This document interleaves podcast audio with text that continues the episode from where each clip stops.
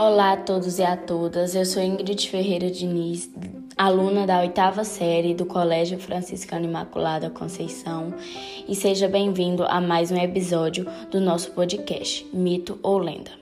Bom, hoje contarei para vocês a lenda da cobra grande. A história mais comum é a da Índia, de uma tribo amazônica que ficou grávida da cobra.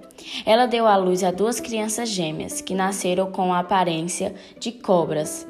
O menino recebeu o nome de Honorato e a menina Maria.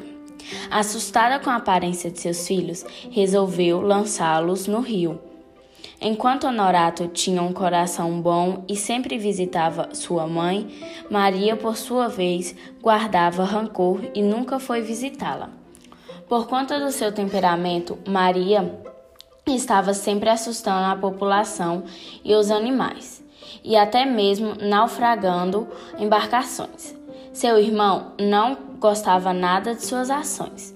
Cansado e triste com os atos de sua irmã, ele resolveu matá-la e pôr o fim no sofrimento de muitas pessoas. Bom, as evidências levam a crer que o suposto ataque ocorreu em meados da década de 1940. A origem da cobra grande é indígena, provavelmente surgiu na região amazônica. O nome cobra grande tem origem, tem origem tupi. E essa foi a lenda de hoje. Espero que tenham gostado. No próximo episódio, novos mitos ou lendas. Espero que tenham gostado. Até mais!